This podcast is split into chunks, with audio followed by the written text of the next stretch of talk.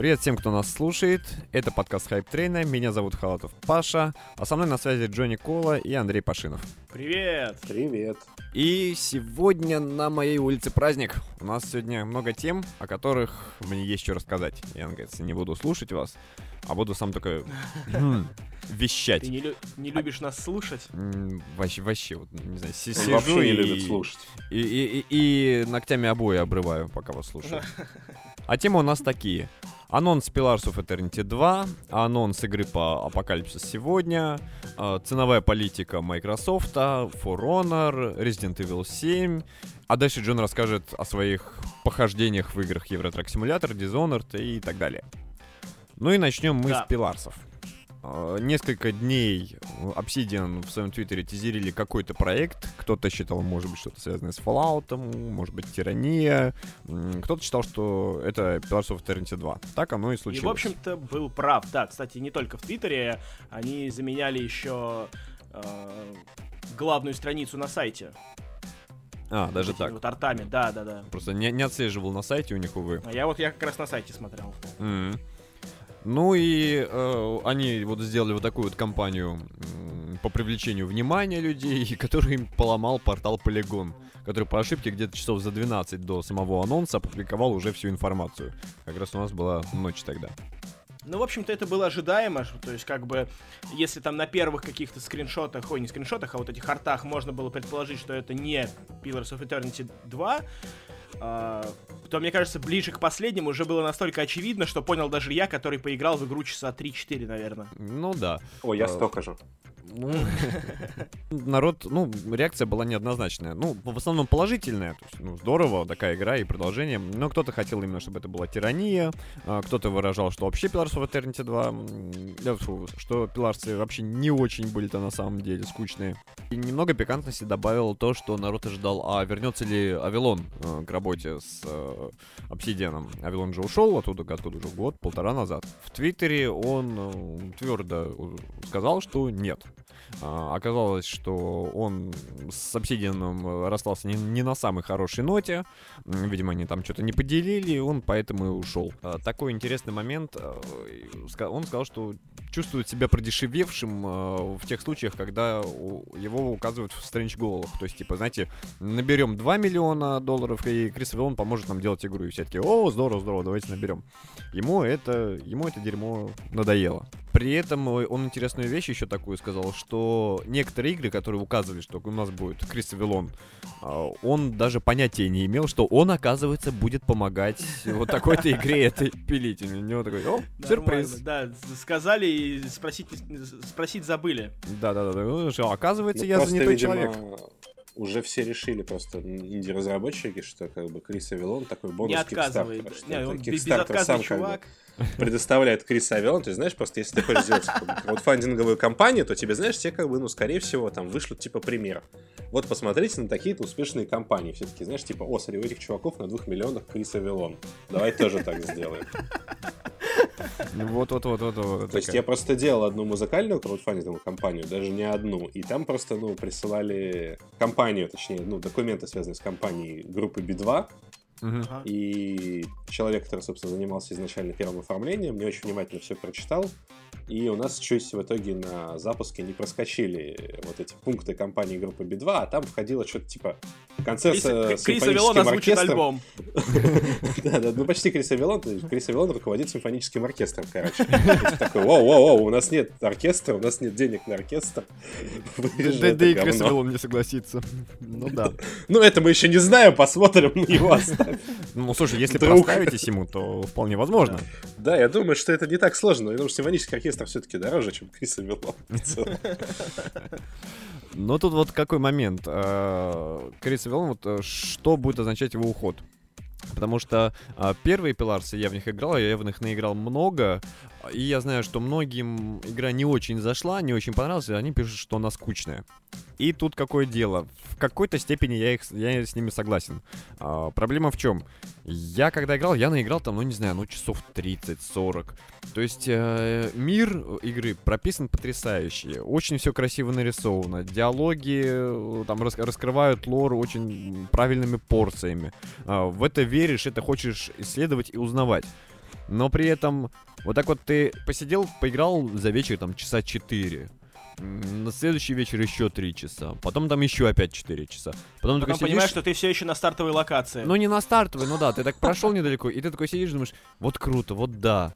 Но что-то как-то я подзаебался, если честно. Вот. И поэтому я игру до сих пор не прошел. То есть я не перестаю, я не устаю нахваливать игру, э, но я устаю в нее играть. Э, я вот э, по поводу анонса второй части, я решил попробовать перепройти ее, причем с самого начала, потому что у меня жесткий диск полетел, сохранения не осталось. И я снова туда окунулся в этот мир, очень здорово. Но я вот поиграл тот вечер и больше ее не запускал. А, народ ну, такая, да, вот Тирания в этом плане же. более легкая, идет проще. Тиранию делали без Авилона. А, у Авилона есть такой грех, что он, э, как он любит много писать. Он графоман, он в это все вечно расписывает, диалоги у него огромные э, и так далее. Вспомнить тот же э, дополнение, как же, Old World Blues, где там ди- mm-hmm. диалоги просто с этими сумасшедшими учеными составляли огромные вот часть игры. Они, конечно, там были очень смешные, интересные, но вот ты сидишь и вот диалоги, диалоги, диалоги, диалоги. А при... Не озвучены. Не, в Fallout озвучены. Не, в Fallout, Fallout озвучены. озвучены. Озвучены были. Fallout озвучены. Ну, вот. А, ну, ну и озвучены, кстати, очень хорошо. Я У меня примерно такая же история с э, пиларсами, что запускаешь, вот 4 часа ты играешь, не отрываясь, тебе очень клево, но потом ты возвращаешься, вот возвращаться уже особого желания нет, потому что, ну, блин, ну опять 4 часа, ну почему я не могу просто часик вечерком побегать, повыполнять квесты и успокоиться? Ну да, вот игра такая, она тяжелая, поэтому, может быть, да. как раз вторая часть без Авилона будет э, легче и проще.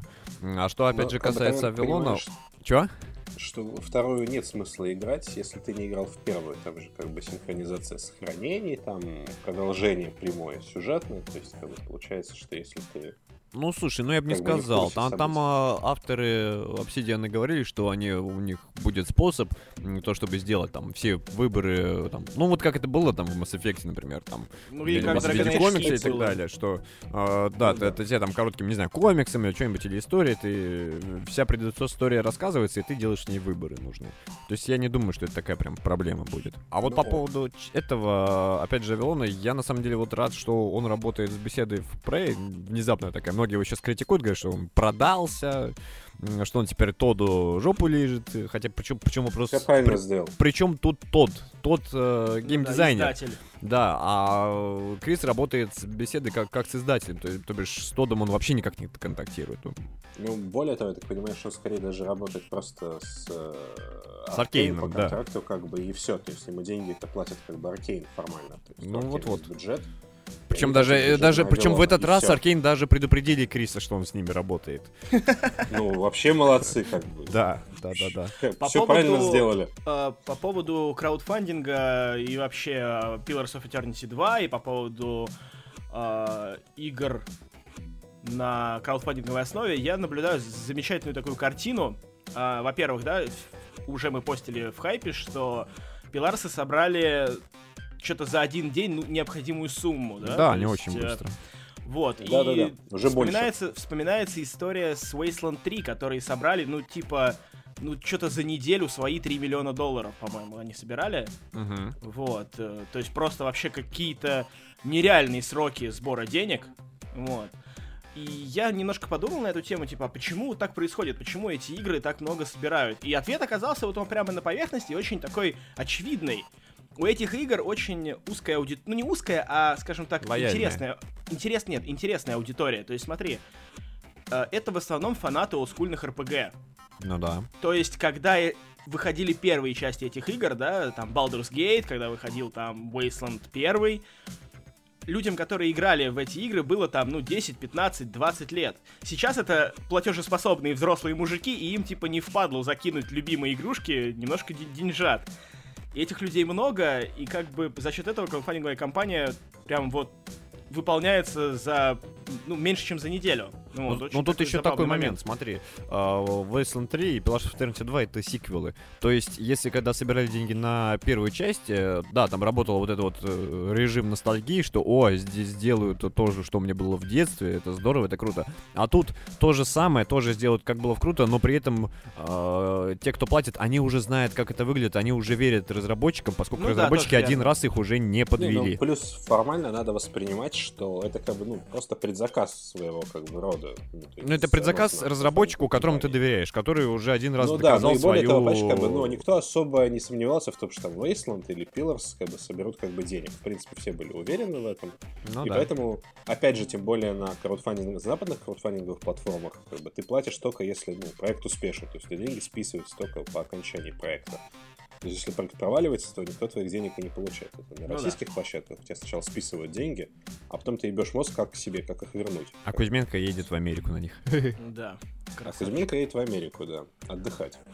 Ну вот что Или касается а, краудфандинга, сейчас потихонечку перейдем ко второй теме. Пиларсы, они у них поставили ту же самую, э, как это, ту же самую задачу по сбору денег, э, 1.1 миллиона долларов. На первую часть э, собирали то- точно такую же сумму. Появился, по-моему, практически в тот же день второй проект. А, Апокалипсис сегодня, э, игра по фильму, причем от Копполы, то бишь от режиссера. Он сам собрал нужных людей, Да, да, да. сам решил, что он, он уже сейчас, он еще молод душой и телом, хочет покорять новые вершины, и вот новая вершина для него это разработка игр. И потребовал, тьфу, ну не потребовал, попросил э, 900 тысяч э, долларов э, на игру по фильму. Причем он сказал, что это будет смесь хоррора и РПГ. Вот не знаю. Вьетнам, хоррор, ну как-то вот это. Во-первых, сейчас начнем немножко по-другому. Во-первых, ну, чтобы понимать, почему тут хоррор, надо смотреть «Апокалипсис сегодня». А уж события фильма, в общем-то, толком даже не во Вьетнаме происходят, там в Камбодже, в общем-то, все Мгм. дело, на самом деле. Это раз. Во-вторых, э, как раз-таки там хоррора хватает, потому что речь-то и там, в общем-то, идет о- об обезумевших, как бы, военных, в общем-то, в большинстве своем. Причем вот, ну, серьезно обезумевших. Ага. И учитывая вот эту всю атмосферу джунглей, кровище, и там, музыку Вагнера, как бы, в принципе, вполне себе хоррор получается. Ну ты, RPG, я думаю, ты бы как это- занес бы? Я бы занес, но у меня есть просто предчувствие, что они не соберут. Поэтому, как бы, я, ну, я не заношу, если я знаю, что не соберут. Я Так они же, если что, деньги уверен. вернут тебе, сам же говорил. Ну да, да, но просто как бы, во-первых, видишь, там а, игра пока подразумевается только для выпуска на ПК, и то есть там они должны, сейчас посмотрю на, на сайте, должны собрать как бы, ну, следующий goal, то есть цель, чтобы портировать игру на консоли. Мне как бы на ПК игра не нужна, я не смогу в нее играть. Мгм. То есть, как бы, чтобы ее портировали на консоль, ее должны, типа, там, собрать больше, чем 900 тысяч. А, Пока не похоже, что даже 900 соберут.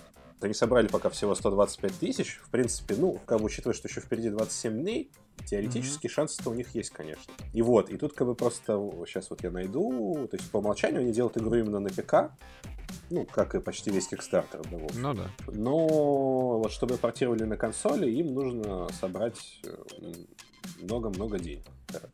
Я пока скажу, пока ты ищешь. А, Я кино Да. не смотрел, у меня он лежит э, В списке в надо посмотреть. В одном, да, в одном, одним из первых у меня запланирована там вьетнамская тематика, да, то есть это вот апокалипсис сегодня, пересмотреть цельнометаллическую оболочку, вот, и взвод обязательно посмотреть.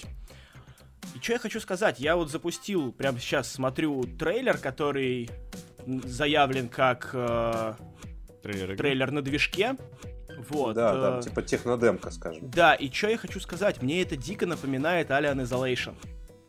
Во-первых, Ну, да, э, то, что это основано на очень старом фильме, вот, и поэтому здесь вот передается, по-моему, даже, ну, то есть я посмотрел э, скриншоты фильма «Апокалипсис сегодня», Кадры. то есть за счет, за счет того, что это старый фильм, да, там как бы такая немного, ну, не замыленная, а как это, выцветшая. Ну, на пленке. Зернистый. Там да, Зернистая да, пленка, да, да. да, да, да. Вот, и здесь это тоже передано. И, блин, по-моему, это выглядит, по крайней мере, очень круто. И, ну, из-за Камбоджи, да, естественно, тоже сразу ассоциации с третьим Far Cry. Ну, короче, что-то есть, кстати, блин, да. Far Cry 3 плюс Alien Isolation, мне кажется, это может быть что-то крутое. Ну, короче, правда. будем, будем посмотреть. Тут, то есть, если в Пеларсах мы вообще не сомневаемся, тут мы будем смотреть на ситуацию, Ну вот соберут ли денег или не есть соберут. у меня непонятки, причем надо понимать, что да, за игру ответственно непосредственно American Zootrope. American Zootrope это вообще киностудия изначально, а, которую основал, собственно, сам Коппола вместе с Джорджем Лукасом давным-давным-давно. И как бы, в принципе, эта киностудия занималась тем, что она, в общем-то, ну, просто выпускала фильмы Фрэнсиса Форда Коппола в основном. Ну, и Мгм. детей его, Романа и Софии. Которые, кстати, сейчас и владеют, собственно, этой студией. Потому что сам Коппола немножко отошел от дел. Вот, ну, как бы там и Бертон на ней тоже фильмы снимал, и Курасава, и даже Кончаловский, то есть, как бы, все нормально. Как бы, и к играм она не имеет никакого отношения. Ну, в принципе, как бы, да, он же говорил, типа, как бы, это отличный способ достучаться до будущих поколений, как, бы, как раз таки, которые, скорее всего, фильм, как бы, и не видели, и, в принципе, ну, он, как бы, говорит дело, на самом деле. То есть, Ну в да. общем-то, почему бы и нет. Да, вот, нашел, кстати. А, как бы игра выйдет э, на PC first, а потом, если типа наша всеобщий сбор, а, видимо, они уже на сайте еще параллельно начали собирать деньги, ну, как часто делают, просто скиньте нам на PayPal. И как бы если они соберут там больше каких-то денег, то они сделают порты на консоли типа сразу с PC-релизом. Поэтому вот это, собственно, пугает. Да, и игра будет готова в 2020 году. Ну, вот это еще такая, это такой Прям срок. очень сильно ранний предзаказ. Ну, в общем, и на самом деле, что еще хочется сказать, просто вот я смотрю ее страничку на Кикстартере, да, например, вот, э, вот на на, господи, Апокалипсис, и смотрю, грубо говоря, параллельно на страничку Pillars of Eternity на фиг, и как бы я вижу, что у Pillars страничка как бы круче.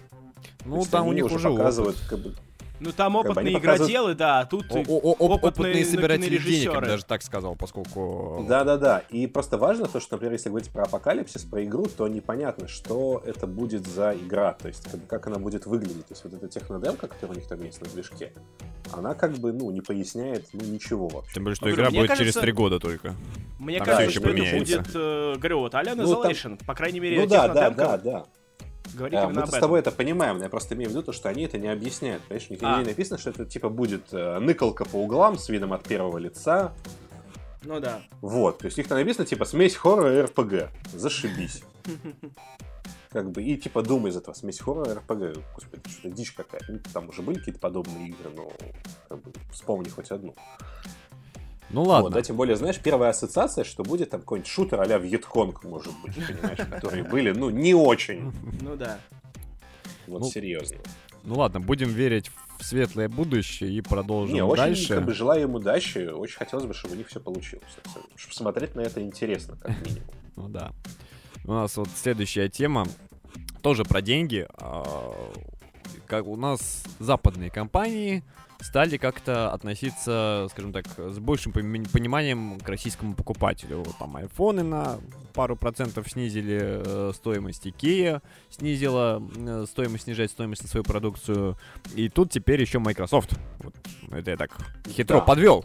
А? Заметили? А? Microsoft. Хитро, хитро, да. А Microsoft, да, сделали очень интересный ход, причем он как раз-таки не зависит от колебаний национальной, курса национальной валюты. То есть это, в принципе, мы имеем первый случай регионального ценника. Так ты погоди, скажи, какой ценник, на- ты так и не сказал. На, на что Ну, сейчас я понизили? дойду до этого. А, э, но я имею в виду, что я сначала описываю ситуацию. А, В общем, суть в чем? Понизили стоимость и, и предзаказов, на данный момент предзаказов, игра еще не вышла, а, на Halo Wars 2. На оба издания, на стандартные издания и на Ultimate издания, которые стали стоить на 2000 рублей дешевле. То есть э, мощно. сам Halo Wars 2 теперь можно стоить, можно купить за 2000 вместо 4, а Ultimate издание за 4 вместо 6. И, в Это принципе, здорово. это первый случай регионального ценника на консольный AAA проект вообще в истории игровой индустрии в России. И это круто. Вот. Да. И это круто. Это действительно круто. Причем, естественно, в цифре ценник не понизился, ну, потому что у Microsoft как бы сторы они не разделены, то есть ты, в принципе, можешь поменять регион на консоли. То есть, ну, чтобы, в общем, неповадно было всем подряд покупать. А, подожди, это вот важное замечание. То есть на дисковое издание только. Только на дисковое издание, да. А, ну это вот уже... Не, ну все равно это, это все равно. Нет, да, это это смотри, это как, раз, это как раз очень сильно объясняет ситуацию по причине того, что, во-первых, дисковое издание не облагается налогом на Google, начнем Мгм. с этого, Да, так или иначе. да. Во-вторых, дисковые издания игр для PlayStation 4 и Xbox One делают в России, собственно, да, заводы еще открылись в эпоху PS3 и Xbox Мгм. 360. То есть это не как бы импорт, это, ну, это made in Russia. Что ли. Когда за, грузови- за грузовики, едущие из Беларуси, не надо платить. Ну, из Беларуси ты как бы и так не надо было бы платить, а вот из там в Прибалтике уже, да, уже большие деньги. Вот. И поэтому, в общем-то, на самом деле на эти диски издатель может установить ценник, ну, какой угодно, в принципе. Тем более, что, да, если там кто-нибудь там на Западе захочет сэкономить, то все равно получится очень дорого, и вообще непонятно, будет ли там какой-нибудь язык, кроме русского. То есть, в принципе, способов сделать так, чтобы это был ценник именно для России, ну, хватает. Но я надеюсь, что вот, так- Вот. вот эта тенденция будет не только у Microsoft, а вот Да. сейчас Sony. Да, Поскольку- Ну, в принципе, видишь, проблема, что это все-таки речь о Halo Wars 2. То есть ценник снизили там не на Gears of War 4, не на Forza Horizon 3, как бы. То То есть, есть не, проект не- не- такой, не на ну, локомотивы. Не, не локомода, не на System Seller, то есть не на самую успешную игру, да. То есть, правда, конечно, это у Microsoft это единственный, по-моему, вообще эксклюзив. Вот на ближайшие полгода так точно. Вот, и, собственно, когда они выйдут в анонсе там с каким-нибудь там Crackdown 3, например, который тоже, по идее, в этом году должен выйти, если там на него ценник тоже будет там 2000 рублей, то ну это вообще красота, и здорово, и хотелось бы, да, чтобы Sony тоже присоединились к этому, потому что ну, почему бы и нет. Я Да. хочу сказать, что мода на ретро-вейв, кажется, переходит все границы и добралась уже даже до игровой индустрии. Причем не в том смысле, что начали делать ретро-вейв игры, а в том смысле, что мне придется доставать полочку для диска с антресоли, чтобы было куда ставить э, коробочки. Ну, есть такая фигня. Ну, вот я просто Ну, что хотел сказать, ну- что я надеюсь, что такое же и распространится на Sony, потому что до Нового года Sony объявляли, что из-за введения налога на Google а, цены подниматься не будут. Однако они поднимаются. Потому Ну, что тут то, то- видишь, то тут- это еще сами издатели как бы Это решают. не косяк э, либо интервьюеров, которые говорили с пиарщиками Sony. Понимаешь, Мгм. как ну, PlayStation Store, конечно, магазин, принадлежащий Sony, но цены устанавливает не Sony. Цены Ну устанавливают да. издатели игры. Ну вот, И, да. То есть игры Sony, в принципе, пока и не подорожали, действительно. А Ну вот да, игры я об этом говорю, что вот там, именно Square эти- Enix, Capcom и так далее. Да? Например, Resident Evil а, 7, собственно, в PlayStation Store подорожал вот по окончанию предзаказа в день релиза ровно на 20%. То есть он стоил даже 3750, а сейчас стоит там 4, там, по-моему, 300 или 400, я не помню. То есть, в принципе, четко 20% получается. То есть тот самый налог на Google. То есть, как бы Sony, возможно, будет его платить сама. А вот другие издатели, да, которые там на России действуют сами, как там Ubisoft или Electronic Arts, да, или там через посредников типа Soft они типа, не, нафиг, ребята, давайте накрутим ценник, пусть, как бы, ну, мы не хотим даже в это вникать, в этот ваш налог новый дебильный. Разбирайтесь сами. Ну, надеюсь, что все-таки как-нибудь они решат вникнуть и, и разрулить эту ситуацию, не знаю. Да, да, да. А, ну а теперь переходим к самому приятному, к игрушкам, которые мы поиграли. У нас сегодня так получается, что обсуждение... Пол то-. Да, да, обсуждение Один того, кто во что играл, займет пол половину подкаста, потому, потому что эмоций много. А, И я начну. Вот. Я решил, я начну. Давай. Хитрый Вот. какой. Да. А, ну, Pillars of Eternity я сказал, что я чуть поиграл, но суть не в том, суть в For Honor. Эта игра, ну, Ubisoft не перестает меня удивлять, потому что я на нее смотрел, я как бы скрещивал пальцы, такой, главное не зафейлитесь, главное не зафейлитесь. И вышла бета, в которую я уже поиграл, и я должен сказать, что не зафейлились. Игра вот мне прям понравилась очень. Причем я должен сказать, что она не только мне понравилась, она еще понравилась Маше. У нас всего лишь, наверное, есть два тайтла, в которые мы оба хорошо играем. Все остальные игры, там, ей какая-то нравится, а мне она нет. э, Или там мне нравится игра, а Маша терпеть не может. То есть а вдвоем играем только в Dark Souls и в Bloodborne. А тут теперь еще For Honor. Потому что мы запустили, э, Игра очень красивая, э, ну, гра- графончик норм, анимации очень крутые, э, сама механика боя тоже интересная, э, очень много кастомизации, о ней еще тоже расскажу. То есть э, мы были в восторге. Потом она выходит 14 февраля, и мы решили, м, подарим друг другу на этот праздник For Honors. Да. Причем... Бюджетненько. Да, да, да. Причем все настолько хорошо. Ну, слушай, бюджетненько. Там как бы, извини, Gold Edition 5,5 тысяч стоит. Ага. Ну, что поделать. Ну, Вы же Ну, его лучше, чем друг 10, с другу пол- покупать. чем 11 тысяч друг другу дарить по, по Ну, диску. Ну да, да, да. Да-да-да. Вы же Один диск в семью, нормально. Да. Вот, Вот, вот она выгода семейной жизни. Да, Да, кстати, очень клево. А, при этом... Момент, хотел что-то сказать, забыл. Па-па-пам. Сейчас, подожди, попрошу, чтобы мне Лера сгоняла Якудзу купила, а то что-то я все игры в этой семье уже хватит. Вот-вот.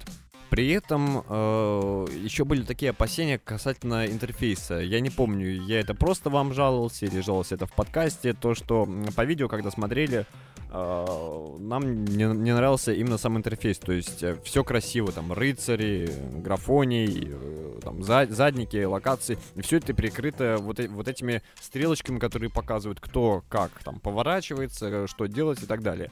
На деле это оказалось гораздо удобнее, потому что, во-первых, это вообще все можно отключить.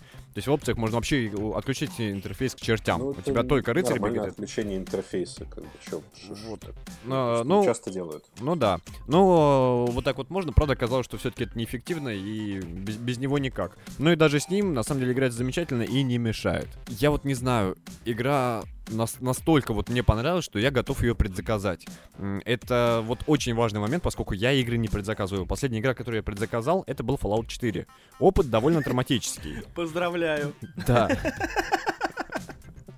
Вот, а тут вот Ты сейчас имеешь в виду то, что ты его долго ждал, или то, что игра такая оказалась? Ну, наверное, скорее именно это я про то, что игра такая оказалась. Как, Хотя, как да, долго да, ждал? Сколько? Три месяца ты ее Не, ждал? я, я, Ну, я ее ждал месяц, но в это время Андрей меня спас, он мне дал свой диск поиграть, пока я ее жду. А потому что я же предзаказал с этим, с пипбоем большую коробку, а ее на таможне Да-да-да. задержали, а она месяц на Да. таможне ле- лежала. Но не об этом суть. А, По поводу Honor, опять говорю, а, Ubisoft сделали, наверное, все, так в игре добавили все, чтобы она мне максимально понравилась.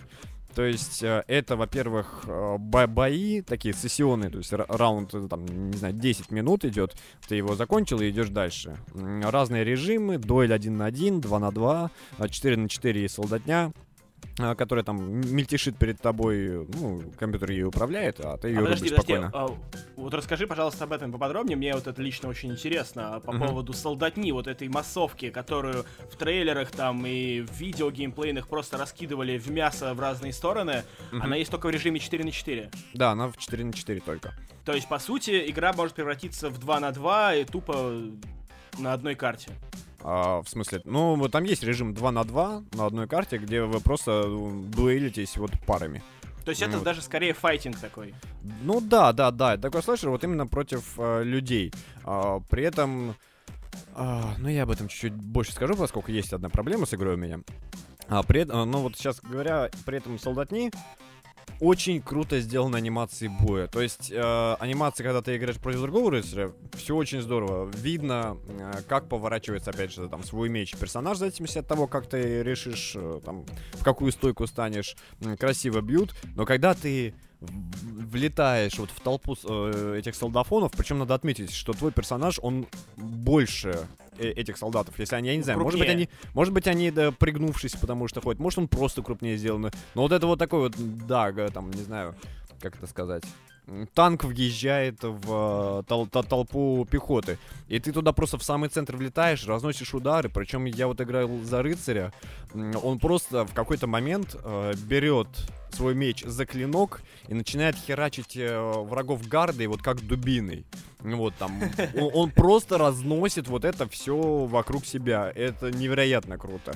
В качестве дизайна и анимации вот э, Ubisoft проделали очень крутую работу, поскольку я не люблю рыцарей, я не люблю викингов, я не люблю самураев, там, я люблю киберпанк и космос, что-нибудь такое, далекое будущее. А тут вот я запустил, я поиграл 5 минут, и я все, я такой, где Иерусалим? Я пошел его брать, Деус Вулт, Деус Вулт. Вот все, я зафанател. Там, э, опять же, то, как выглядят персонажи, вот, ну, ры- рыцари обычно там в фильмах, в играх, ну, это какая-то такая громадина, непонятная, обклеенная латами железными, и которая непонятно как вообще передвигается. А тут вот там рыцарь, он он не гора, он вот именно такой здоровый мужик, высокий, и он внуш, вну- внушительный, то есть ты его побаиваешься так, и ты за него играешь. Это очень Ты круто. побаиваешься его, но играешь. Да, да, да, да, да. То есть ты такой, знаешь, так вот геймпад на вытянутых руках держишь. Вот.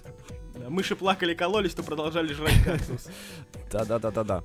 А, по, по поводу, кстати, тактики. а, немного, кстати, мне напоминает это Infinity Blade на мобилках. А, то есть э, в Infinity Blade как? Тебя враг атакует, и ты должен провести пальцем э, свайпнуть в ту сторону, в которую он атакует, чтобы отбить атаку. Тут схоже, только надо вот правый стик повернуть в нужную сторону, встать в правильную стойку для блока. И когда ты атакуешь, э, тебе надо уз- ударить с той стороны, с ко- с которой он не защищен. А, то- твой противник. А, Можно, например, то, то- то другой прием а, перебить, ну не знаю, там ему гардой дать э, по рылу или там в поддых. Это его станет не намного, и можно его ударить. Но опять же, тоже надо с нужной стойки. Там для, э, скажем так, пространства для тактики очень много. Каждая дуэль, она превращается вот в такую, ну не знаю, смесь камень, ножницы, бумага и икс-кома. Хм. Вот. Я, я, бы- я бы так это, может было, на- назвал. Камень, при- ножницы, бумага, сектоид, XCOM. да, да, да, да, да. Причем э, то же самое там используются э, локации. Это не просто красивые задники, которые сделали. Там есть обрывы. Если играешь против э, этого врага э, компьютера, э, можно стать на узком мосту, где нету этих поручней, и просто ко мне подбегает враг. Ну Вот, я ему тут же прописываю с локтя по харе и пинаю его с моста. И все, я выиграл раунд. Понимаешь. А, там есть эти гейзеры, которые э, там сначала просто водичка, а потом они взрываются, и если ты там стоишь, дохнешь. Э, Где-то пожар горит и так далее. А При этом а, те же самые вот эти вот обрывы, огонь, там гейзеры, а, ты сам в них не упадешь. То есть ты а, из-за неука- из-за А. своей неаккуратности не умрешь. Да, э, ты это только можно только столкнут. столкнуть. Да, да. При этом Такое э, интерактивное окружение получается. Ну, Да-да-да-да-да. просто похожая фишка, она всегда была присуща серии Soul Calibur. Такие Мгм. трехмерные Ну, файтинги. кстати, да, да, да, да, да. И ну, там тоже, ну, почти на всех аренах можно было сталкивать врага за пределы как бы арены, чтобы там утонул там или там улетел в пропасть куда-нибудь в таком духе. Но фишка в том, что ты мог сам туда вообще легко улететь, как нифиг делать. Вот тут ты сам Как не бы, улетишь, тут только тебя столкнут. Причем вот если я там привык сталкивать вот именно пинком, то э, можно столкнуть просто, тебя могут столкнуть, если тебя атакуют, а ты защищаешься. То есть если ты успешно Мгм. блокируешь удар, ты все равно делаешь шаг назад, отступаешь. И, и просто можно, знаешь, там нап- напором взять врага и атаками его столкнуть вниз. Фух. Мне еще есть что сказать. Да. Вот. а, Unstoppable. Кроме того... Что там с матчмейкингом? А, вот сейчас, погоди, это я потом скажу. А ты знаешь, это я напоследок э, ложку дегтя оставлю. А, тоже очень круто с кастомизацией персонажами, поскольку вот сейчас в бете, да и, по-моему, уже в самой игре будет э, 9 персонажей, они все разные, а, и всех можно кастомизировать. Во-первых, э, после боя тебе может выпасть лут. А, Там как бы что есть? Шлем, нагрудник, э, перчатки, и в оружии три этих э, изменения. То есть, если у тебя здоровый меч, то ты можешь поменять ему клинок, гарду и рукоять. И каждая за что-то отвечает. Там, за силу удара, за то, насколько успешно блок, э, сколько он урона, э, ну, блокирует. Вот. А, Там, скорость перемещения, мощность пинка и так далее. И все это настраивается. Причем можно и внешний вид менять. То есть, допустим, у тебя есть а, там мощная, крутая, там, не знаю, броня на, на- на плечи, вот, а есть вторая поменьше, похуже, но та, которая похуже, выглядит э, приятней. Ты можешь, э, заплатив внутриигровую валюту, ты ее зарабатываешь в самих боях, а, сделать так, чтобы крутая выглядела так же, как и слабая. Ну Вот. А, Расцветки меняешь. А, Да, можно поменять пол персонажем на абсолютно любой. Вот пол и цвет кожи. Там Абсолютно можно... на любой, то есть можно и на боевые вертолеты менять. Я тут э, немного как это, господи, сексист. Я не, не, не, не, шибко у меня много во, внимании полов воспринимаю. Но я не об этом. Вот, а, вот. Можно цвет кожи менять. Причем это очень забавно выглядит, когда ты играешь за рыцаря, у которого, ну, вот вообще не видно кожи. Он весь в латах, в одежде, вот. Но ты вот знаешь, что он негр, например. Вот. А, То есть такое. А, к- кастомизация, вот она меня вот тоже очень радует. То есть вот каждый вопрос игры, он вот сделан так, чтобы мне понравилось. И мне понравилось, я очень рад. Но есть один такой критический минус. Вот он прям совсем. Матчмейкинг. А, если кто не знает, на PlayStation 3 э, и 4 вообще на PlayStation есть такая вещь, как подключение, э, тип подключения NAT. А, любое подключение... Ну, везде, на самом деле, есть, просто PlayStation его показывает. Да, оно везде есть, но PlayStation его показывает. Вот. А, это значит, насколько, скажем так, хорошее и мощное подключение. NAT 1, 2, 3. 3 самое худшее. У меня как раз NAT 3. При том, что у меня канал здоровый, я плачу за него не маленькие деньги. Там, если что-то качаю, там у меня там гигов 5 качается за полчасика. Вот. Но при этом почему-то у меня NAT 3. Это вызывает многие проблемы. Например, в играх я не всегда могу голосовым чатом использовать, пользоваться. В той же самой GTA 5, например, очень часто бывает так, что в онлайне меня выкидывает э, на карту, где, по идее, должно быть много других игроков, но я на ней один. Но никого нет. Да, вот. Э, там иногда вот тоже с матчмейкингом в других играх бывает. Там Dark Souls, и бывает так, что очень трудно кого-то призвать. Но самое худшее всего это именно For Honor, потому что матчмейкинг с NAT 3 не работает вообще. Я вот Поэтому, как бы мне игра не нравилась, я не могу составить пока что полное впечатление, поскольку я не играл с людьми. Вот. Я вот не знаю, я все-таки хочу довериться и рискнуть, и я буду звонить сегодня своему провайдеру, чтобы это как-то поменяли, поскольку, судя по всему, для этого надо статический IP купить. Да. Буду, не знаю, буду как раз э, уменьшать толщину своего канала, но зато со статическим IP, поскольку, ладно, такое мощное подключение мне, наверное, уже все-таки не нужно. Но вот э, с матчмейкингом вот такая вот беда. Не знаю, может быть, это еще поправят э, к релизу. Я на это ну, надеюсь. Да, да, обычно просто как бы... Ну, Беты для того и нужны. Часто, потому что, например, да, я, собственно, бету Destiny, когда у меня тоже был на 3, как бы я бегал там один, uh а как бы уже на релизе там уже были, уже были другие люди, уже было не так все грустно. Ну вот. вот Но вот принципе, от, от игры я в восторге просто абсолютно. Причем вот еще такой момент, э, почему она мне нравится. Она сессионка, вот э, почему мне нравится Titanfall, Destiny, Division. А, ты можешь в нее прийти и поиграть спокойно один и получить радость. А, тебе не обязательно быть в кооперативе с кем-то, в связи. Поскольку у меня, например, вот э, на прошлой неделе друг уламывал купить Rainbow Six Siege, я смотрел эту игру, она, в принципе, неплохая, может быть, я и поиграл бы. Но она э, жестко тактическая, то есть э, ты должен играть с командой, быть всегда на связи, там у каждого своя роль, не дай бог, кто-то там э, умрет раньше остальных и там не сможет, не знаю, отключить камеры или какие-нибудь ловушки и так далее, и все, команда слита. То есть там вот именно напряженная работа команды должна быть. Тут вот в таких играх, которые мне нравятся, этого нет. Ты просто вышел, взял меч или там пушку, проломил пару черепов в одиночку и, может быть, даже вытянул свою команду. Это здорово. Фух, я все. Слушай, а можно еще такой вопрос э, слоупока?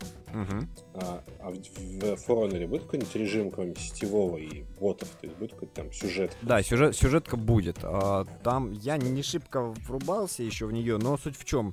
А, вот эти вот мир Э, самураев, викингов и рыцарей, э, грубо говоря, непонятно из-за какого-то катаклизма, вот эти три фракции исчезли со своих земель и оказались mm-hmm. на незнакомых землях э, вот в, рядом друг с другом. Причем они такие вот там, типа, показывалось, как в небо улетает целая крепость, целые куски mm-hmm. земель и так далее. То есть вот на карте это показывается как такая вот ледник, рядом с ним, скажем так, луга, и рядом с ним леса. Это вот три вот эти вот э, при, прилетевшие, слипшиеся вместе карты. По сюжету э, они, естественно, там, скажем так, три банды оказались вместе, естественно, они ничего вместе не поделили и начали херачиться. При этом э, они вроде как пытались заключить мир, это там еще в вступительном ролике показывается, где там вот эти вот рыцари, самураи и викинги дерутся и дерутся, потом такие ставят там оружие на землю, давайте, что-то устали мы махаться, давайте поговорим. Вот, но есть какая-то непонятная женщина, зовет себя Аполеон, ну, почти Все как... опять из-за бабы. да, да, да. Почти как Наполеон, только Аполеон. Вот. И она вечно их подзуживает. То есть там вот э, в сцене было показано, что вот они вот кладут оружие на землю, и тут в викинга прилетает стрела, он тут же хватает топор обратно, типа, ах, вы суки, и все начинается по новой. Ну, вот что такое есть, да, и будет сюжетный именно режим. Ну, нормально, что, вполне себе. Лучше, чем в Battlefront. А, ну да. А, при этом еще, кстати, тоже такая фишка, вот почему понравилась именно игра, она, вот что нравится, Dark Souls, PvP-шность, очень похоже. То есть, э, вот именно ты следишь за, за противником, пытаешься разгадать его тактику. Но, в отличие от Dark Souls, в Dark Souls, если ты хороший игрок, ты можешь, например, выйти один на двоих. То есть ты можешь вытащить матч. А, тут же, даже если вот я играю против ботов, кстати, боты порой могут задать тебе жару. То есть не, не совсем болванчики. А, Если, допустим, вот на тебя выходит двое, все, тебе кранты. Я не знаю, как там с людьми, потому что люди, люди, конечно, имеют такое свойство, они умеют тупить, вот, и там можно вынести двоих. Но тут вот два на один, это все, это те- тебе конец. Вот, но вот игра очень понравилась. Ну что, мне кажется, настало время Андрею рассказать про седьмую часть его любимой серии. Да. Да. Да, раскрыл страшную тайну. Resident Evil моя любимая серия. Последние Только годы... никому. Да, последние годы, правда, она заставляла меня делать рука-лицо. Вот, и наконец-то это закончилось. А Resident Evil, как бы можно сказать, что это у нас новый перезапуск уже, второй перезапуск, то есть такое третье рождение серии. Теперь у нас вид от первого лица и дом с непонятными, неубиваемыми ребятами, а именно семейством Бейкера. Ну, во-первых, игра, надо сказать, что игра четко делится на две половины. Первая половина — то, что нам показывали там в демоверсиях, трейлерах там, и так далее. То есть именно вот То, что ты показывал на стриме. обитатели. То, что я показывал на стриме, разумеется. Мгм. А вторая половина совсем про другое. В ней, собственно, ну, как бы, как бы геймплей она остается такой же, но меняется все, меняется сеттинг, меняются твои враги, то есть, ну, вторая игра, другая совсем начинается. Но, как бы, первая половина получилась просто идеально. В Resident Evil очень давно не было так страшно. То есть, вот, вот реально страшно. Когда посмотрели Outlast, и- посмотрели PT, Да, разработчики. но фишка в том, что, ну, Outlast на самом деле не страшно, он просто мерзкий. Как бы вот очень важное замечание. Ну вот, Амнезия была страшная, вот вообще, да. Я, кстати, первая, на Outlast больше ссал, чем на Амнезии. Ну, она просто, он просто, там просто скримеры и мерзота, вот в Outlast. Там, как бы, не знаю, чего там бояться, в общем.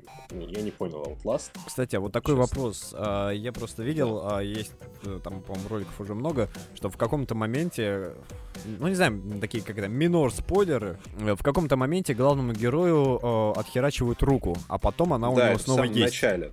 Вот. Это на Э, стриме это- это- это- а, вот. э, Это как так? Что, почему у него рука потом опять снова есть? Ну, это чудодейственная водичка, которую делают из травы. Можно пришить руку, полить водой, и она прирастет. Ну, вот руку, вот эту руку тебе как бы по сюжету ее отрезают, по сюжету при, при, пришивают. А вот я просто смотрел еще один стрим Мгм. известных товарищей из Disgusting Man, у них там отрезали ногу. А, ну это я тоже видел. Но это, я так понимаю, это, И это они- смерть. Э, Нет, это не смерть. Не смерть? Они им отрезали ногу, они ее брали, пришивали, а, представляли на место. А, То есть главный герой представляет ее на место, поливает этой водой из бутылочки, и она снова целая. То есть это такая, скажем так, э, условность игры, а не какой-то сюжетный поворот, что, например, там, не знаю, главный герой Ну- тоже частично вот этот неубиваемый чувак, у которого все отрастает на Вот место. и непонятно. В любом случае, в Непонятно. концовке этого не раскрыли. Это, Ага. скажем, остался неоткрытый вопрос. Я думаю, что, учитывая, опять же, свойства не, вот, неубиваемости семейства Бейкер, то, возможно, главному герою все-таки что-то успел подцепить. Мгм. Но учитывая, что у нас впереди просто какая-то фиговая туча дополнений ждет к игре, Мгм. и, собственно, да, в конце, после финальных титров, показывают тебе как бы обложку первого дополнения, которое называется Not a Hero, Мгм. и которое выйдет уже вот весной вообще. Оно будет бесплатным. Мгм. А, собственно, там, как бы, судя по вот этой обложке, будет как раз таки связь, э, собственно, вот этого нового Resident Evil с предыдущими, со старыми героями А, и так далее. Потому что за всю игру к предыдущим Resident Evil отсылок было, ну, три буквально. мгм. И И такие, всё. такие, так, и, они, и маленькие. они, да, они побочные весьма себе. Ну, разве что да. Ну, это тоже уже, в общем-то, везде в интернете было, не будет спойлером. В самом-самом-самом конце мы встречаем, так сказать, знакомое лицо. Мгм. А, Вот. Окей. И то благо, что, как бы, ну, то есть, надо заметить еще, что Capcom отошли от э, классического дизайна старых персонажей, они все-таки были более-менее одинаковые, все игры. То есть тут, если бы этот главный герой не представился, фиг бы ты его узнал, в принципе. То есть он не очень на себя похож. И актер озвучки вроде тоже новый. Вот, но чуть ближе к самой игре, то есть вот, ну, буду больше рассказывать про первую половину игры, потому что все, что связано со второй, это лютый спойлер. Мгм. А, В первой половине действительно, собственно, задача как бы, игрока заключается в том, что вот у тебя есть дом, и, точнее, не дом, а поместье. Там И постарайся не домов, самом умереть.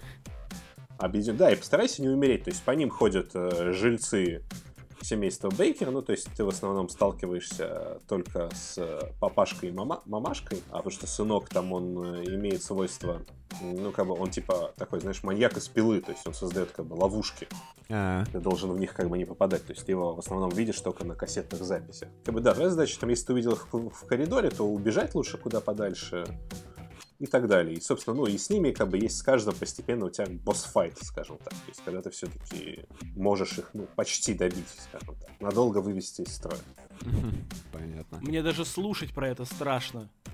И вот, как бы, то есть, на самом деле, там, как бы, у каждого своя локация, и, то есть, грубо говоря, у каждого жителя семьи свой, как бы, своя часть дома. То есть, вот основной дом, он папаша, как бы, принадлежит. Там вот батя ходит. У мамаши, как бы, с их там старый полуразрушенный дом, который там ураганом там разломало. Там у нее всякие тараканы ползают, мошки летают и так далее. То есть, там своя атмосфера.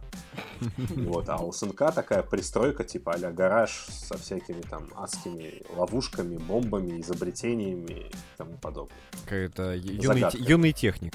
Да, да, да. Ну там вообще хирурги-энтузиасты, как со стрима пошло, в общем по сути, всю игру происходит. Вот, и то есть ты, в принципе, можешь, да, нарваться на вот, ну, на папашу, на мамашу практически в любой момент, абсолютно случайно, и вообще понятия не иметь, что делать. Потому что у тебя не может быть в этот момент ни оружия, ни патронов, ни аптечек, ничего. То есть ты понимаешь, что ну вот надо просто бежать, а бежать особо некуда. Но как бы на самом деле, несмотря да, на все вот сходства с, вроде бы внешне там, с тем же Outlast, а, геймплей это скорее вот классический Resident Evil, типа первый даже. Потому что mm-hmm. у нас есть дом, ты можешь, в принципе, сразу по нему ходить куда угодно. Ну, то есть, наконец-то, э, игра о резиденции зла. Да, да, игра снова о резиденции зла. Вот, наверное, второй раз за всю серию, можно так, по большому счету. То есть, у нас, э, то есть, ты доходишь до какой-нибудь двери, типа, вот она заперта, нужно найти там ключ в форме там чего-то там, или какую-нибудь там собачью голову, сюда ее подставить, все откроется. Ключ в виде собачьей головы, хорошо. Такая ДНК-сканер. Ну, ну, там он просто в форме, как бы, типа, такой, ну, типа мозаику надо собрать. Ну, понятно. Надо вот. спросить и... у Роба, Роба Старка, кажется, у него есть. Вот, и в принципе, ну все это было в первом Resident Evil, только там была жуткая камера сверху, тут теперь у нас как бы вид с первого лица, то есть ты также ищешь какие-нибудь патроны, чтобы хоть как-то противостоять врагам, но когда у тебя ничего нет, ты просто от них убегаешь. В общем, игра отличная, сюжетная завязка вот начальной и первой половины игры просто превосходная, во второй половине у нас такой классический адок из предыдущих частей. Umbrella появляется, слава тебе, Господи. Вот. Э, осталось много неоткрытых вопросов, поэтому очень сильно ждем дополнения, но играется это все от начала и до конца очень здорово, доставляет массу удовольствия, действительно страшно, очень интересно, чем же все это закончится. И, собственно, я вот прошел игру просто не отрываясь там за два вечера, за где-то часов 11, по-моему. Mm-hmm. получил массу. Я, я что-то уже читал, спидраны есть за два часа, но это спидраны. А, спидраны, ну, у Resident Evil всегда были, была тема с спидранами, просто если ты как бы заранее знаешь, где что лежит, то, в принципе, это несложно сделать. Ну, так и второй Fallout за полчаса проходили. Да-да-да-да-да. И в случае с Resident Evil там есть ачивка пройти за 5 часов. Золотая, одна из последних. Там две такие а, какие-то блядские ачивки, типа пройти всю игру, по-моему... Сохранив все конечности. Да, типа, ну, типа нет, там, типа, не, что пройти всю игру, там, сохранившись не больше трех раз, угу. воспользовавшись ящиком для боеприпасов тоже не больше трех раз, и, типа, воспользовавшись аптечкой тоже не больше трех раз. Ну, и, как бы, это, наверное, даже сложнее, чем отспидранить, по-моему. Мы, знаешь, мы за всем этим забыли про такую немаловажную деталь, что эта игра вышла еще и на VR. Кстати, что-то да. пишет, что вот это одна из немногих игр, где VR совсем вот прям оправдан. Оправдан? Ну, во-первых, да. ну, фишка, фишка в том, что, ну, как бы, да, это полностью игра от первого лица, да, ее можно полностью пройти в VR. То есть, почему нет? А причем, кстати, пишет, что в VR чуть проще становится управление с точки зрения шутинга, потому что ты там целишься ну, поворотами головы. Mm-hmm. То есть там, ну, как бы тебя просто помощник усиливается при прицеливании, скажем так. Mm-hmm. Вот. И, в принципе, ну, наверное, играть в это VR просто, ну, дико страшно. Плюс, опять же, есть мерзкие моменты, и тебя скорее стошнить может там не от проблем с вестибулярным есть, аппаратом, то есть, а от то того, есть, что ты видишь. То есть, кроме штанишек, надо брать еще запасную рубашку. Да, есть смысл. То есть, и подвесить э, на уши себе пакетик, короче. Да-да-да. Но, в принципе, да, я тоже читал вот в интернете, что все это в VR легко проходится, но, конечно, скорее все-таки я бы воспринимал эту игру не как, ну вот, игру для VR именно а то, что в VR в ней можно побаловаться. То есть, знаешь, Но сам факт, что это первая, включил. реально первая большая игра, да, серьезная, да. AAA, ну, AAA для VR. Первый да, AAA да. для VR, да. да. И Здорово. хорошо, что он такой крутой на самом деле, потому что были опасения, что VR все засрет.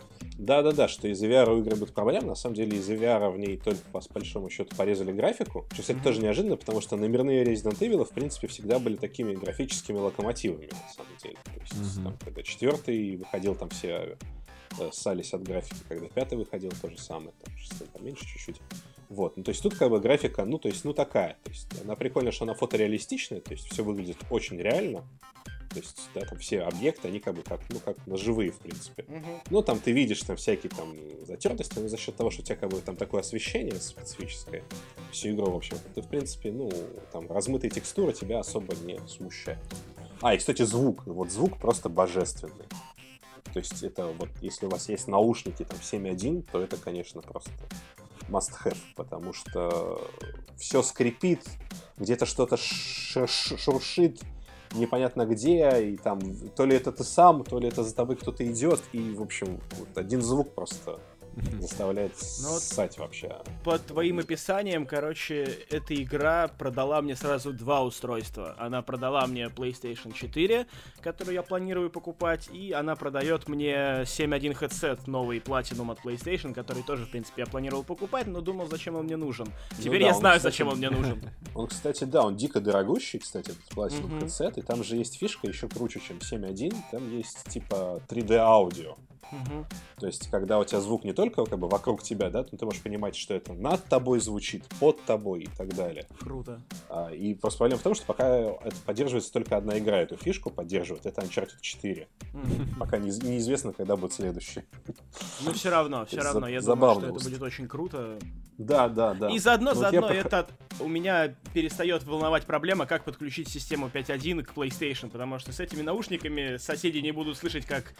а, Они будут только слышать, как ты орешь. Они, да, будут слышать только мои вопли, короче. Да, да, да, да, да. Ну вот я вот э, проходил со своей акустикой 5.1 простой, да, вот. В общем, да, в наушниках хотелось бы перепройти. Ну вот у нас получается сейчас такое уже половина подкаста восторгов. Джон, твоя очередь. Давай о твоих восторгах. Да, я, ребят, с менее какими-то супер крутыми играми, но тем не менее с очень интересным опытом. Вот, у меня две игры, в которым, которым я посвятил довольно много времени на этой неделе. А, Во-первых, это Евротрак Симулятор, который мы не так давно стримили. Вот, я хочу сказать, что при Там всей... далеко-далеко есть. Есть земля. Ты не поверишь, там Новый год два раза. И что я хочу сказать, что это такая медитативная игра, э, что вот я уже писал э, у нас в паблике, что мне она чем-то напоминает там ферму в духе Stardew Valley. То есть у тебя есть задания, которые, в принципе, можно выполнять и что-то там добиваться каких-то достижений, а можно просто растить свой садик или просто вести свою фуру по территории огромных стран, э, бороздить вот эти вот эстакады. И, блин, это чертовски круто, потому что ну, я не знаю, это вот реально медитативный геймплей, такая квинтэссенция медитации какой-то. Просто ты сидишь, и вот особенно, да, здесь нужно подчеркнуть, что я играл с рулем. Э, на клавиатуре я пытался запускать э, вообще не то, совсем не то. А вот именно подключив руль, я начинаю понимать, что я прям вот погружаюсь в игровой процесс полностью. И эта игра, как бы она спорно и скучно не выглядела, она вот что-то в ней есть. Это сложно сформулировать, но действительно что-то в ней определенно есть. Интересно, Вот. много сейчас дальнобойщики зарабатывают? Может сменить профессию, заниматься тем, чем, чем, чем нравится? Дальнобойщики Да, всегда получали очень много, да, но это, надо понимать, это довольно тяжелый Работа труд. капец тяжелая. Да, Да. вот. Слушай, Ну да Джон, ладно. такой вопрос Да, возник. да. Подожди, а там есть, там симулируется состояние в очереди на таможне? Ты знаешь, мы не доезжали до таможни, но мы очень... Ну как, куда нам на таможню ехать? Мы ехали из, из, э, подмосковного города Коломна, ехали к вам в Петербург передавать вам привет, собственно. Ага. Ну, это да, это понятно. Вот, поэтому, думал, да, мы, за мы границу хотели... выезжали. Мы хотели поехать э, в Стокгольм на пароме из Питера, вот, но в какой-то момент решили, что у нас уже заканчивается стрим, и нужно как бы... Эх, Да, и мы поехали до Выборга, и там, собственно, встряли в- на повороте, врезались в светофор, в бревновоз, и не смогли дальше поехать, вот. блин, угар. Да, вот. Мы сказали, что бревновоз — это машина с твоими бывшими. Вот. Ну да ладно. что я хочу сказать, что в этой игре мы играли фанатскую модификацию с картами э, России. Вот, то есть мы бороздили просторы России, которые по умолчанию в этой игре нет. И достоверность уровень максимум, потому что стояние в пробке именно в тех местах, где оно есть на самом деле. Э, Под Москвой Это есть Тве- небольшой- под Тверью есть, по-моему, светофор, который один на всю Россию, на котором пробки всегда есть. Город Солнечногорск, он, да, он пр- практически, ну, он на пути в Тверь, Мгм. вот, э, в Солнечногорске всегда пробка. Да, самый, да, да, ну, да, самый дурацкий светофор. Она там есть в этой игре. Просто это, это гениально было. Вот, это национальное прям... достояние. Да, главный да. светофор России. Вот, ну да ладно, от шуток э, к делу я хотел рассказать про такой, ну, можно сказать, придуманный, подсмотренный местами в других э, каких-то обзорах, не знаю, статьях, метод прохождения видеоигр. То есть у меня не, не очень много времени на то, чтобы играть, но игры мне нравятся, я люблю их. И за несколько лет у меня накопился довольно внушительный список э, игр, которые я хотел бы пройти, которые я уже когда-то, может быть, проходил, но хочу освежить в, в памяти. Там в том числе Mass Effect, например, э, все три части, да, там какой-нибудь Stalker, вот, Dead Space, Dishonored и все такое. Вот, и как бы игры далеко не маленькие, а время, как говорится, больше не становится свободного. Почитал немножко статей, попробовал немножко сам и пришел к такому выводу, что стоит относиться к видеоиграм как к сериалам. То есть часик вечерком перед сном. Ну да. И вот, ну ты знаешь, э, как бы раньше для меня это было немножко как-то ну, типа, блин, там, что на часик заходить поиграть, типа, ни хера не интересно, ничего не успею сделать. Вот, сейчас я отношусь к этому как... Э, я оставляю себе какой-то клиффхенгер. То есть, например, я заканчиваю квест, но не сдаю его, сдаю его на следующий день. Mm-hmm. То есть, как бы, меня что-то возвращает в эту игру, что-то тянет меня, вер... ну, то есть ощущение незаконченного дела. Uh-huh. Вот, и это очень круто работает. То есть реально я каждый день сажусь, часик играю, чтобы хотя бы завершить квест. Вот. Как а это? Потом... Тысяча одна ночь. Ну да, да, да. И потом ты как бы ну, есть э, искусственное вовлечение такое, да, ты сам его себе создаешь, потому что бывает, что интерес просто пропадает, а тут э, ты сам себе оставляешь этот интерес. Вот, я таким образом сейчас прохожу Dishonored, первый, э, который я не смог пройти в свое время из-за каких-то там технических неполадок своих в компе. Вот, и получаю дичайшее удовольствие от игры, и на фоне этого, глядя на хвалебные отзывы второй части, я просто поражаюсь, потому что я нахожу кучу всевозможных лазеек, да, возможности выполнить одно и то же задание множеством путей, учитывая, что пишут, что во второй части этих возможностей еще больше. В общем, да, в общем, я хотел сказать, что то, как это реализовано во второй части, может меня поразить еще сильнее. Я питаю еще большей надежды теперь на нее. Жду, не дождусь, когда я смогу до нее добраться. А, вот, Джон, а еще уже аркейный этот Prey делают. Prey теперь, теперь больше ты интересен? Знаешь, а? Нет, а? ты знаешь, а? не знаешь, кстати, Prey меня вот э, не цепляет и не интересует практически никак. То есть я смотрю, он выглядит интересно, вроде бы он прикольный, но типа для меня в этой игре пока что нет ничего. Ну, там же вот тоже будет вот... куча возможностей прохождения. Ну ты знаешь, э, вот не это меня цепляет. В Dishonored меня держит именно атмосфера какая-то, какой-то вот этот антураж э, такой... Э, как, опять же, упомянутые сегодня и неоднократно упомянутый Disgusting Man говорили, что это тот самый Half-Life 3, которого мы все ждем. И я вот начинаю понимать, о чем они говорили. Помимо mm. того, что визуальный стиль как-то где-то соответствует э, второму Half-Life, да, учитывая... Да, художник, э, художник, художник тот же самый. Да. Вот. Все равно какая-то вот эта атмосфера, какая-то... Вот именно сам геймплей, он очень похож чем-то на Half-Life. То есть прямо вот реально тебе кажется, что если был бы Half-Life 3, то он был бы такой. Вот. Ну, да. это, меня, это меня держит в этой игре. Что касается Prey, я буду ждать. Я буду смотреть, что они про нее скажут, что про нее напишут, потому что у меня, если честно, пока что нету особого желания в это играть. Ну вот на такой ноте и закончим, народ. У нас на какой ноте? Играйте в For Honor, играйте в Резик, играйте в Евротрак Симулятор, играйте в Dishonored, и как это, и подождем, посмотрим, что там с проем. Да, ну да. Подытожили. Да, подытожили. Ну ладно, всем пока. Пока. Пока-пока.